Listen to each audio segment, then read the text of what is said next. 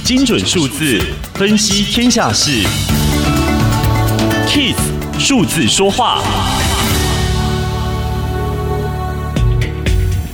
台积电一月十四号法说会最受瞩目的两大讯息，一是调高二零二一资本支出两百五十到两百八十亿美元，比去年大增了百分之四十五到百分之六十二。第二是预测二零二一到二零二五每年营收复合成长率将达百分之十到百分之十五，之前五年只有百分之五到百分之十。台积电的资本支出受人关注，原因是在一个技术厮杀激烈、争相军备竞赛的产业，资本支出是最重要的先期指标。它代表企业对自身技术的自信心与对未来产业前景的看法。这一张股票的价格几乎等于买一台车子的台积电。小额投资人能参与护国神厂的未来吗？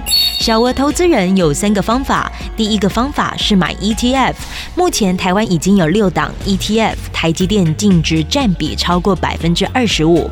第二个方法是买零股或存股，金管会去年开放盘中零股撮合。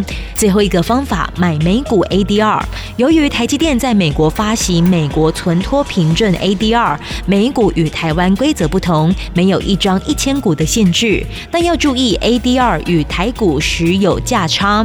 台积电大涨，也成为史上第一次有台湾起家的企业能跻身全球前十大市值排行榜，荣耀的同时也为台湾带来风险。